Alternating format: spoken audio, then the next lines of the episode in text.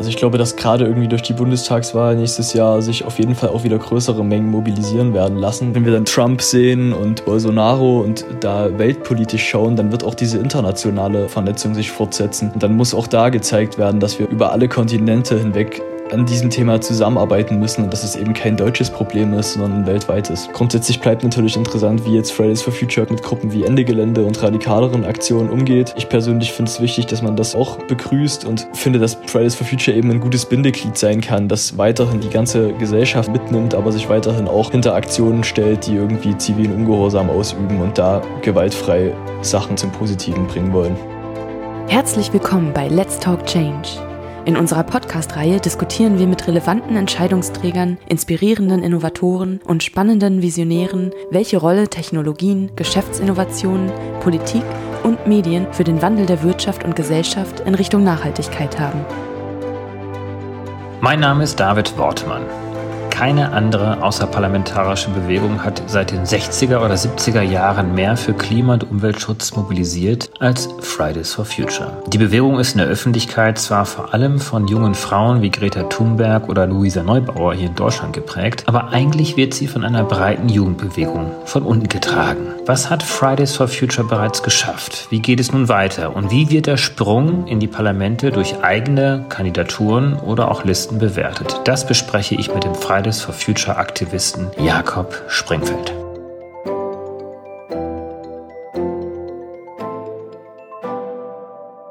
Hallo und herzlich willkommen zu einer neuen Ausgabe hier von Let's Talk Change. Ich habe Jakob Springfeld zu Gast. Er ist einer der Vertreter von Fridays for Future und Fridays for Future wird allen Hörern hier natürlich sehr bekannt sein. Und wir wollen versuchen mal in die Tiefe zu gehen. Auch diese Bewegung, die Organisation, wenn man überhaupt von einer Organisation sprechen kann, von einem der aktiven Gestalter zu hören, wie er das so sieht und denkt. Hallo Jakob, grüß dich. Hi, ich freue mich total hier zu sein. Magst du dich vielleicht einfach mal vorstellen, wer du bist, woher du kommst, warum du dich bei Fridays for Future engagierst? Voll gern, genau. Ich komme aus Zwickau, also eher aus so einer östlichen Provinz und da war das natürlich erstmal eine ganz andere Situation, mit Fridays for Future zu starten, als beispielsweise in Berlin oder Leipzig. Und das kam auch ziemlich zufällig. Es war so, dass ich irgendwie in der Fahrschule damals saß und meinen Autoführerschein machen wollte und genau in dieser Zeit ging dann diese Fridays for Future Bewegung los und wir sind das erste Mal nach Chemnitz gefahren, um Mobilisationsmaterial zu holen und plötzlich standen dann auf dem Zwickauer Hauptbahnhof 300 Leute und wir haben das Potenzial gesehen und dachten, wir müssen da dranbleiben und weiter aktiv sein und irgendwie zeigen, dass wir eine lebenswerte Zukunft haben wollen. Also erstmal so dieser ganz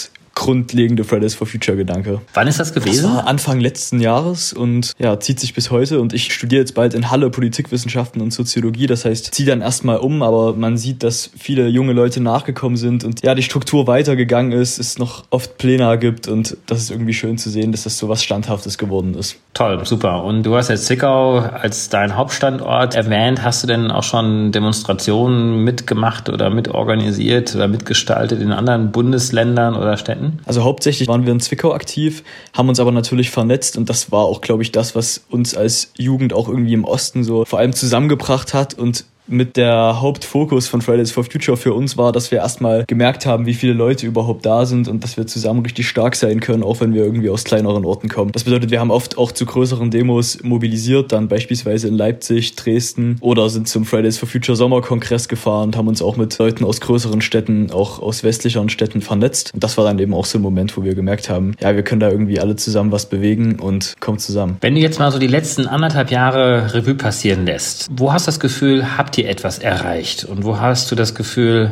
ist noch nichts erreicht worden oder weniger erreicht worden? Also als erstes ist es natürlich wunderschön zu sehen, dass so eine gewisse politische Sensibilität bei mega vielen Leuten gekommen ist und mehrere Generationen gemerkt haben, wie wichtig dieses Thema ist. Und das ist natürlich, denke ich, vor allem durch uns in vielerlei Bewusstsein getreten. Aber wenn man sich irgendwie dann die realpolitischen Veränderungen anschaut, dann reden zwar viele Politikerinnen immer wieder über uns und mit uns, aber oft fehlt uns natürlich der Druck und die Regierung fokussiert sich auf andere Themen. Zum Beispiel auch während der Corona-Krise hätte man das meiner Ansicht nach gut nutzen können, um jetzt irgendwie auch klimapolitisch Dinge zu verändern. Aber man bleibt dann in dieser Krise und will wieder zurück zum Normalzustand und vergisst dann vielleicht auch die Chance, Chancen, die so eine Krise hätte hervorbringen können. Wie würdest du denn den aktuellen Stand der Fridays for Future Bewegung beschreiben?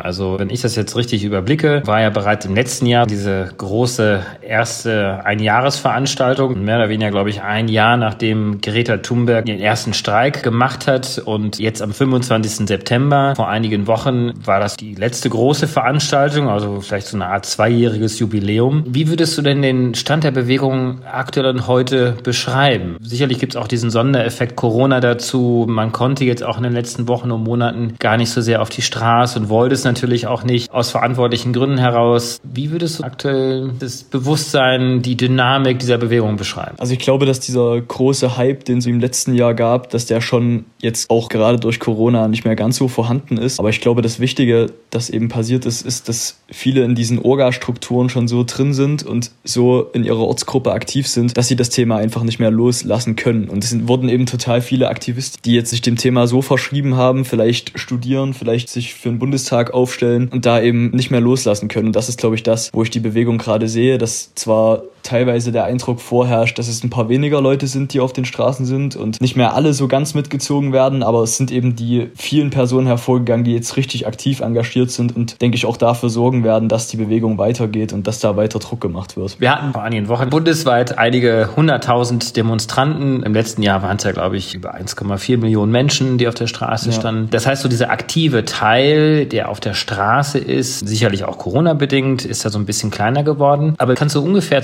zahlenmäßig abschätzen, wie groß der Anteil der Aktiven innerhalb der Bewegung sind? Also die sich wirklich fast tagtäglich mit dem Thema identifizieren, sich strukturieren, sich organisieren. Also ich kann das jetzt zahlenmäßig schlecht festmachen, aber was ich eben sehe, ist, dass selbst in richtig kleinen Orten wie Zwickau oder Plauen und wirklich kleine Dörfer auch. Dort haben sich Gruppen gebildet und da sind Einzelne immer noch am Thema dran und machen Aktionen, machen Diskussionsveranstaltungen und bleiben aktiv. Und das ist das Wichtige. Aber wie das jetzt zahlenmäßig genau aussieht, kann ich dann auch nicht genau sagen. Dann gib uns doch vielleicht einfach mal so ein bisschen exemplarisch Einblicke in die Organisationsstrukturen. Also jede Bewegung startet ja erstmal mit einem sehr lockeren Bündnis, mit einer Idee, mit einem Narrativ. Das ist bei Fridays for Future ja auch so gewesen. Wie würdest du denn den heutigen Organisationsgrad der Bewegung beschreiben?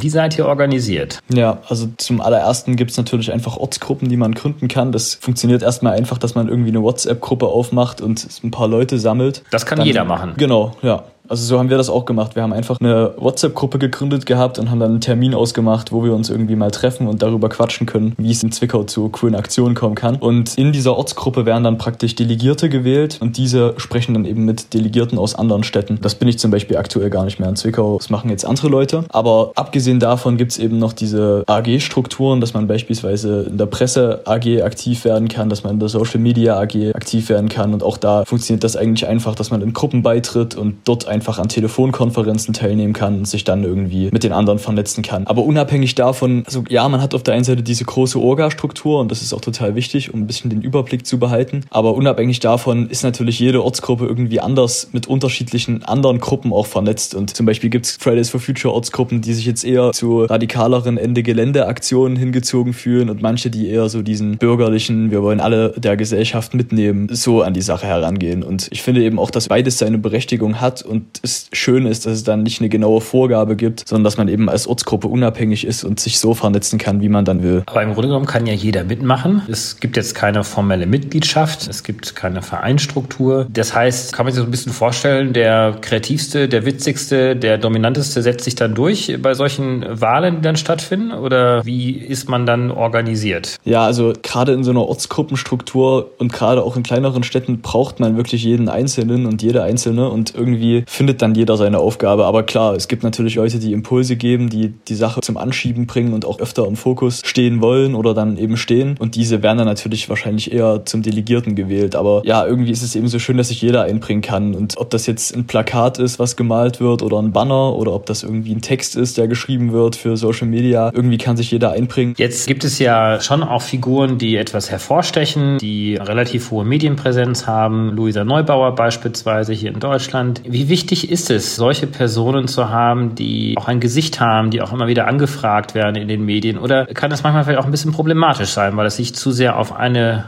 Person dann auch konzentriert? Also ich glaube, das ist eben zwiespältig einfach zu sehen. Also auf der einen Seite freut uns das, wenn die Bewegung ein Gesicht hat, was natürlich immer wahrgenommen wird und auch überall hin eingeladen wird. Auf der anderen Seite ist es manchmal traurig. Gerade für mich als Zwickauer Aktivist lief das irgendwie so, dass wir erst so richtig eine Aufmerksamkeit auch bundesweit bekommen hatten, als Angriffe von Nazis passiert sind. Und davor wurden unsere Aktionen nicht so wahrgenommen. Und trotzdem hatten wir schöne Aktionen, waren viele Leute auf der Straße und konnten auch schon für die gesamtdeutsche Bewegung sprechen. Und dann denkt man sich schon teilweise, ja, schade, dass jetzt unsere Stimme erst gehört wird, wenn wir irgendwie angefeindet werden. Aber ich persönlich denke eben, dass es beides irgendwie braucht. So, man braucht Leute, die vorne ran stehen, die krass wahrgenommen werden und die dann auch die ganze Bevölkerung kennt. Aber auf der anderen Seite kann das natürlich problematisch sein und das stößt auch teilweise auf Kritik innerhalb der Bewegung, dass es natürlich oft nur auf einzelnen Leuten lastet und da schon mehr Wechsel stattfinden könnte. Jetzt hast du ja deine eigenen Erfahrungen gemacht in den letzten anderthalb Jahren mit Fridays for Future. Wie würdest du denn für dich die Erfahrungen zusammenfassen? Welche guten guten und vielleicht weniger guten Erfahrungen hast du gemacht? Aus welchen Dingen kannst du am meisten lernen? Für dich selber, aber auch vielleicht für die Zukunft der Bewegung? Ich glaube, das Schöne war an dieser Bewegung, dass egal in welchem kleinen Ort man war, es gab immer eine Lokalpresse, die gerade Interesse daran hatte, an dem, was in kleinen Orten passiert. Daraus konnte man sich extrem viel mitnehmen. Man hat gelernt, wie man sich organisiert, man hat gelernt, Interviews zu geben und vor einer Presse zu sprechen. Man konnte eben total viele praktische Erfahrungen erstmal mitnehmen, die einem als Aktivist natürlich mega viel helfen können, gerade wenn man das schon in so jungen Jahren lernt. Ja. Vielleicht auch nicht nur die guten Erfahrungen, vielleicht gab es ja auch schmerzhafte Prozesse, die dich geprägt haben, aber auf die du auch in Zukunft aufbauen kannst. Ja, also schmerzhafte Prozesse für mich jetzt ganz praktisch waren natürlich Erfahrungen mit rückständigen Kräften, die meinen, dass es keinen Klimawandel gibt und da einfach auf dieser Ebene Stress gemacht haben. Und das ist natürlich in Zwickau auch so ein rechtsextremes Problem. Aber ich glaube, dass es diese Erfahrungen genauso auch im Westen gibt, wenn da Leute zum Beispiel von AfD-Politikern abgeblockt werden und da keine Chancen haben haben, mit ihren Themen zu punkten. Und so verbindet uns das auch in allen möglichen Ortsgruppen, dass wir eben auch dafür stehen müssen, dass Klimapolitik immer auch gegen rechts sein muss und ja, progressiv sein muss. Und grundsätzlich die schönste Erfahrung ist halt wirklich, und so ist es eben traurigerweise, dass ich nicht den Eindruck habe, dass sich jetzt gerade weltpolitisch irgendwas zum Guten gewandelt hat, so richtig, aber dass eben die Leute zusammengekommen sind und dass auf einmal eine Öffentlichkeit da ist, die wahrgenommen wird und dass das Thema einfach nicht mehr so ganz hinten runterfallen gelassen wird. Fridays for Future ist ja angetreten, um wirklich Bewegung in der Politik, in der Gesellschaft hineinzutragen, damit sich wirklich auch schnell etwas ändert, um den Klimaschutz effektiver, wirkungsvoller zu machen, die Energiewende weiter voranzutreiben, schneller zu machen. Hast du nach all diesen Erfahrungen, die du ja gerade schon geschildert hast, ein gewisses Verständnis dafür, dass es in der Politik dann doch nicht so schnell vorangeht. Dass Parteien durchaus viel langsamer sind, als man sich das manchmal auch so wünscht. Selbst wahrscheinlich in das grüne Spektrum hinein ist man hier und dort frustriert, dass es auch dort innerhalb des grünen Spektrums es Kräfte gibt, von denen man sich eigentlich wünschen würde, dass sie noch sehr viel radikaler und schneller wären. Hast du mit diesen eigenen Erfahrungen, dass nicht immer alles so schnell läuft und dass man doch hier und dort einen Konsens finden muss, dass man Brücken bauen muss, ist damit für dich so ein bisschen das Verständnis dann auch gewachsen, wie Politik funktioniert? Ja, also ich glaube total viele, die Jungen angefangen haben, sich zu engagieren, die wussten nicht, wie Politik funktioniert und dass es eben oft lang dauert. Und ich glaube, dass wir da trotzdem schon was losgetreten haben, weil eben jetzt viel mehr über das Thema gesprochen wird. Aber ja, also viele Fridays for Future Leute beklagen natürlich, dass es viel zu lang dauert und das müssen wir auch einfach weiter tun und da müssen wir weiter Druck aufbauen. Aber klar, als junger Mensch muss man erstmal verstehen, dass es eben nicht einfach von heute auf morgen funktioniert. Trotzdem gibt es natürlich diese Dringlichkeit, die einfach besteht in diesem Klimathema Thema und wenn die Kipppunkte erreicht sind, dann läuft es halt einfach schlecht mit der Welt. Und deswegen muss dieser Druck weiter bestehen. Deswegen müssen, denke ich, eben nicht nur wir Politik verstehen, sondern Politik muss uns verstehen und auch selbst verstehen, dass es eben jetzt schnell gehen muss und dass es eine andere politische Frage ist als die in den letzten Jahren, sondern dass da eben diese Dringlichkeit dahinter steht. Also es war auch gar nicht so sehr meine Intention mit der Frage gerade auszudrücken, dass ihr doch mehr Verständnis haben solltet dafür, dass gewisse Dinge nicht ganz so schnell laufen. Weil das ist ja das allererste, was den meisten in den Kopf auch geht. Man ist jung und radikal, will viel ändern und irgendwann wird man erwachsen und älter und erfahren und stellt fest, es geht dann doch nicht ganz so einfach. Ich würde es wahrscheinlich genau andersherum sehen. Also was kann man wirklich auch lernen von Akteuren, wie ihr das seid oder auch von Umständen, wie wir sie jetzt beispielsweise auch in der Corona-Zeit erlebt haben. Vielleicht ein kleines Beispiel. Wir reden seit vielen, vielen Jahren über die Digitalisierung unserer Arbeitswelt, über die Digitalisierung unserer Schulen und man hat nicht die Zeit, nicht das Geld, nicht den Mut gehabt, mal eine Schule komplett auf digital umzustellen. Und dann gab es dann dann diese Umstände zu Corona und innerhalb von wenigen Tagen mussten sich alle Schulen umstellen. Die einen haben schneller, die anderen weniger schnell geschafft, aber es hat ja irgendwie funktioniert. Das heißt, äußere Umstände bringen uns ja dann doch dazu, radikale Änderungen auch voranzutreiben. Deswegen würde ich wahrscheinlich auch weniger ist jetzt der Radikalität einer gewissen Jugend ja. zuschreiben wollen, sondern ich glaube, wir brauchen wahrscheinlich insgesamt auch den Mut, die Dinge einfach mal anders zu denken, ein weißes Blatt Papier zu nehmen und gewisse Dinge in Frage zu stellen, weil es ist nicht alles in Stein gemeißelt. Und ich glaube, das ist das Versprechen, was ihr auch so ein bisschen in die Diskussion auch einbringen könnt. Ja. Nein, wir müssen nicht alles so akzeptieren, wie es ist. Wir können die Dinge auch komplett anders denken beziehungsweise wir als Bewegung haben das ja auch irgendwie geschafft, dass dieser Umstand, der es natürlich uns mega erschwert hat, erstmal zusammenzubleiben und die Bewegung weiterzuführen. Wir haben es trotzdem geschafft, dann irgendwie Online-Konferenzen abzuhalten. Wir hatten Netzstreik fürs Klima, wir hatten Plakataktionen vor dem Bundestag und wir haben einfach andere Wege gefunden. Und die Politik hat das ja genauso gemacht. Sie hat auf die Wissenschaft gehört, sie hat schnell gehandelt und mittlerweile steigen die Zahlen zwar wieder, aber trotzdem im Vergleich zu vielen anderen Ländern ging es uns während der Krise verhältnismäßig gut. Und ich glaube, dass da irgendwie das Problem ist, dass auf diesen äußeren Umstand eben geachtet wird und bei dieser ganzen Klimapolitik findet das viel zu wenig statt und da wird nicht so ganz auf die Wissenschaft gehört und da sieht man nicht die Dringlichkeit. Jetzt kann man natürlich auch fairerweise sagen, es ist total einfach, eine Bewegung zusammenzustellen, man kann radikale Forderungen stellen und man muss ja auch keine Verantwortung tragen, man geht einfach auf die Straße, hält ein paar schicke Plakate in die Luft und haut ein paar radikale Thesen ins Mikrofon hinein. Jetzt allerdings streben auch einige von euch auf Listenplätze etablierter Parteien, wahrscheinlich vor allen Dingen ja auch bei den Grünen. Aber es gibt auch andere Teile, die sagen, wir brauchen eigene Parteien. Also in Berlin hat sich Radikal Klima gegründet. Es gibt in anderen Bundesländern die sogenannten Klimalisten. Wie bewertest du denn diesen Teil der Bewegung? Ist das begrüßenswert, in diese Verantwortung hineinzugehen? Oder siehst du vielleicht dann doch eher die Stärken von der Straße aus, diesen Druck aufzubauen? Also ich finde das sehr schwierig und ich habe tatsächlich auch gerade die Entscheidung getroffen, mich nicht aufzustellen, weil da auch die Überlegung mal kurzzeitig im Raum stand. Ich persönlich finde schon, schon, dass es wichtig ist, dass wir auf der Straße aktiv bleiben und da weiter Druck machen und kann es aber trotzdem gleichzeitig nicht unbedingt für schlecht halten, wenn Leute in etablierte Parteien gehen und versuchen dort natürlich irgendwie den Kurs zu ändern und vielleicht auch sich dafür einzusetzen, dass es nicht unbedingt eine schwarz-grüne Bundesregierung nächstes Jahr wird, worauf es ja höchstwahrscheinlich hinauslaufen kann. Aber auch da ist es natürlich gut, wenn dann junge Menschen da sind und versuchen da trotzdem diesen Druck von der Straße mit ins Parlament zu nehmen. Ja, aber mein Weg war das irgendwie nicht und ich dachte, ich will weiter auf der Straße aktiv bleiben und jetzt noch nicht direkt in den Bundestag gehen, weil, glaube ich, auch vielen da einfach noch die Erfahrung ein bisschen fehlt. Jetzt haben sich ja einige Unterstützungsgruppen gegründet. Neben Fridays for Future ist sicherlich Scientists for Future mit den 27.000, 28.000 Wissenschaftlern die prominenteste Gruppe. Es gibt Entrepreneurs for Future, es gibt die Doctors for Future, es gibt Health for Future, es gibt die Psychologen for Future, es gibt die Coders for Future, also die ITler for Future und so weiter und so fort. Wie nimmst du das wahr? Nimmst du diese ganzen Gruppen wahr? Ist es eine hilfreiche Unterstützung oder ist es vielleicht auch manchmal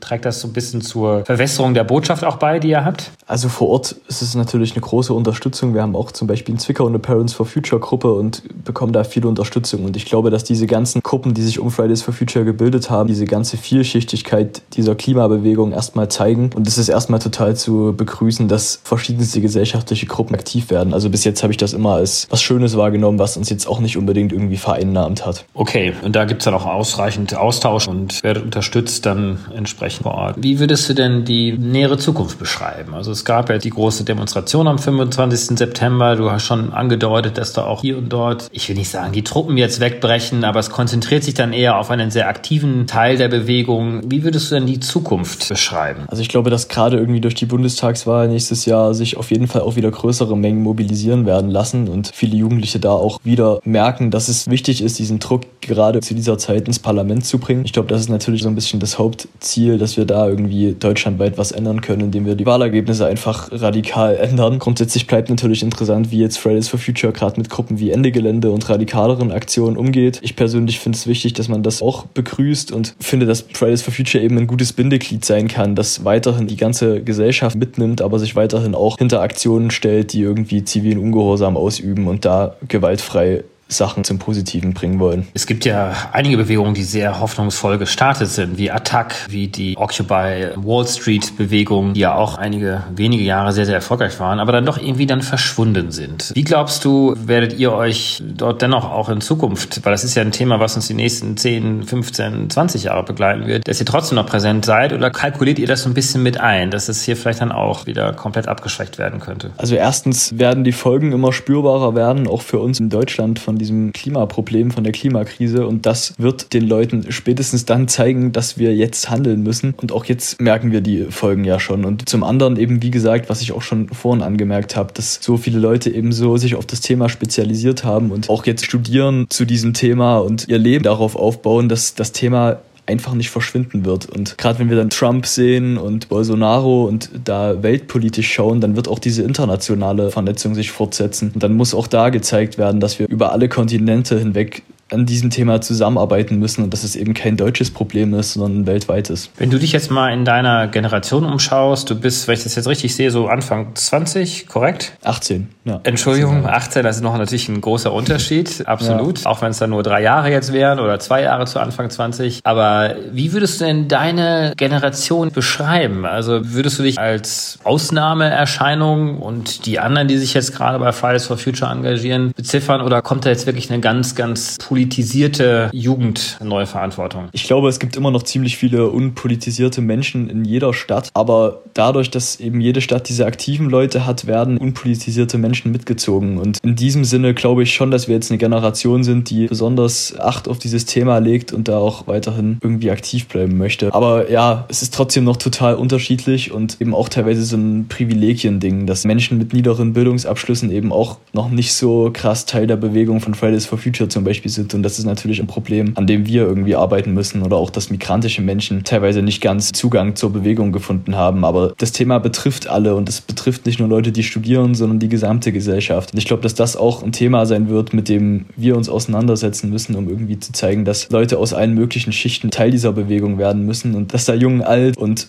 alle möglichen Leute aus der Gesellschaft zusammenhalten müssen. Aber wenn du damit, weiß nicht, Schulkameraden oder jetzt auch bald den Kommilitonen drüber sprichst, die vielleicht nicht ganz so politisiert sind, rollen die eher mit den Augen und denken sich, oh Gott, oh Gott, was machen die denn da? Oder sind das diejenigen, die sagen, ja, ihr beschneidet uns unsere Zukunft, weil die Mobilität teurer wird, weil das Essen teurer wird oder ihr wollt uns irgendwie in eine bestimmte Richtung drängen, in der wir gar nicht sein wollen, ihr wollt uns das Fleischessen verbieten, ich weiß nicht was. Wie sind denn da die Reaktionen? Also die meisten Leute sind trotzdem erstmal offen für das, was wir machen und das ist eben auch echt schön, dass ich immer wieder merke, dass Leute, die eigentlich politisch nicht sehr interessiert sind und sich noch nicht mit dem Thema auseinandergesetzt haben, dann auf mich zukommen und anfangen über Fridays for Future zu debattieren. Und dann merken diese Leute eben, wie viele Leute aktiv sind und kommen dann auch dazu, das für gut zu heißen. Ich meine, es gibt Leute, die da irgendwie von Anfang an so eine abneigende Haltung gegenüber haben, aber ich habe auch da den Eindruck, dass eben dadurch, dass diese Demonstrationen einfach für alle Teil des Lebens waren und selbst wenn man nicht hingegangen ist, man diese Demonstration eben gehört hat, dann hat man sich damit auseinandergesetzt. Und einige Leute haben dann eine abneigende Haltung entwickelt, aber ich würde schon sagen, der Großteil meiner Generation, der hat eine zuneigende Haltung entwickelt und eben dadurch gemerkt, wie wichtig das Thema ist. Was ist denn der Haupttreiber für dich? Ist das eher so eine rationale Überlegung, die du hast, dass der Klimawandel kommt, dass Flüchtlingsströme ausgelöst werden in bestimmten Erd Teil, weil sich Vegetationszonen verschieben? Oder ist es tatsächlich das, was Greta ja mal gesagt hat und wofür sie ja dann auch zum Teil kritisiert worden ist, dass wirklich eine Panik da ist, dass eine Angst da ist? Also ich meine, du bist 18, ich bin in meinen Anfang 40ern jetzt. Auch ich werde sicherlich noch einiges von dem miterleben, aber du dann wahrscheinlich perspektivisch noch mal 20 Jahre länger. Oder ist es eben genau diese Angst, die man hat? Also auf der einen Seite habe ich natürlich irgendwie Angst, aber ich glaube, das Hauptthema, was mich antreibt, ist diese Ungerechtigkeiten zu sehen. Zu sehen, dass es uns total gut gehen wird, auch wenn der Klimawandel weiter fortschreitet, dann werden die Folgen als erstes eher Leute im globalen Süden zu spüren bekommen. dass ich dann Teil des Problems bin und wir als Gesellschaft Teil des Problems sind und dafür sorgen, dass wir viel mehr CO2 ausstoßen als Länder, die den Klimawandel viel eher zu spüren bekommen werden. So. Und diese Ungerechtigkeit, dieses Gefühl von ich bin schuld und Leute, denen es überhaupt schlecht geht, die kriegen dann die Hauptproblematik erst zu spüren. Und dieses Ungleichgewicht, das regt mich einfach total auf und will mich das irgendwie verändern lassen, dass die Welt da mehr gleich gleich wird und zusammenhält. Ein großes Gerechtigkeitsgefühl, was dann da ist. Ja. ja. Was sind denn die großen Wünsche, die du an die Politik hast? Deine Erwartungen? Ja, wir fordern einfach, dass diese Pariser Klimaziele umgesetzt werden und dass sich jedes Land darauf beruht. Und trotzdem, ich habe da schon Panik und gerade wenn man irgendwie weltweit schaut, in was für Systemen die Leute in China, Russland oder in den USA unter Trump leben, unter was für Verhältnissen, dann macht mir das einfach enorme Angst. Und meine einzige Hoffnung ist da eben, dass genug Leute verstehen, wie wichtig das Thema ist und dann aufstehen. Und ich hoffe, dass die Politik das einfach sieht. Und ich habe da in Deutschland noch ziemlich große Erwartungen und Hoffnungen und kann mir auch vorstellen, dass da die Bundestagswahl nächstes Jahr einiges zum Positiven hervorbringen kann. Aber wenn ich dann diese gesamtpolitischen, weltlichen Verhältnisse mir anschaue oder auch so ein Bolsonaro sehe, dann macht mir das schon Angst und ich habe da auch gerade nicht die Lösung dafür, wie man solche großen, mächtigen Leute dazu bewegt, dieses Thema endlich ernst zu nehmen. Da wird die Gesellschaft sicherlich eine große Rolle spielen. Was sind denn die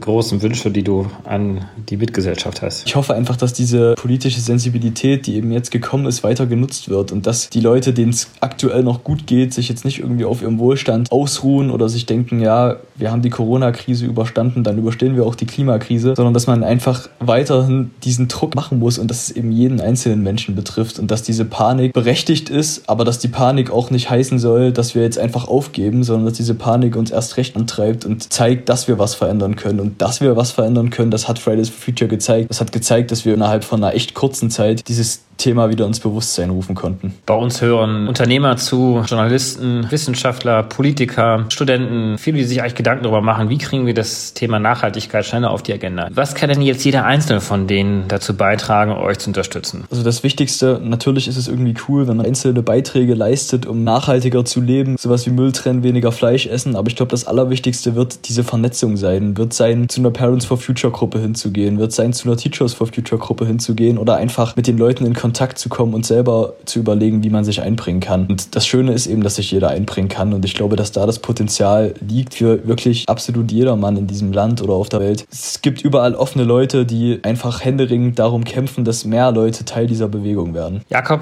ganz, ganz besten Dank für das tolle Gespräch. Ich glaube, du hast nochmal einen ganz guten Einblick gegeben, vor allem aus einer anderen Perspektive nochmal heraus, ja, aus Zwickau heraus, aus den Aktivitäten wirklich vor Ort. Das ist sicherlich auch stellvertretend, wie es auch überall in Deutschland und sicherlich auch in anderen Ländern stattfindet. Ganz herzlichen Dank. Ich wünsche euch und dir persönlich natürlich ganz, ganz viel Kraft, dass ihr lange weiter durchhaltet. Ihr werdet sicherlich auch noch weiterhin viel, viel Unterstützung bekommen und wir werden uns sicherlich bald mal widersprechen. Vielen, vielen Dank. Hat mich sehr gefreut. Ciao. Herzlichen Dank fürs Einschalten. Wir hoffen, dass Sie beim nächsten Mal bei Let's Talk Change wieder dabei sind. Dieser Podcast wird realisiert durch DWR ECO, einer internationalen Cleantech-Beratung für Kommunikation, Politikberatung und Geschäftsstrategien.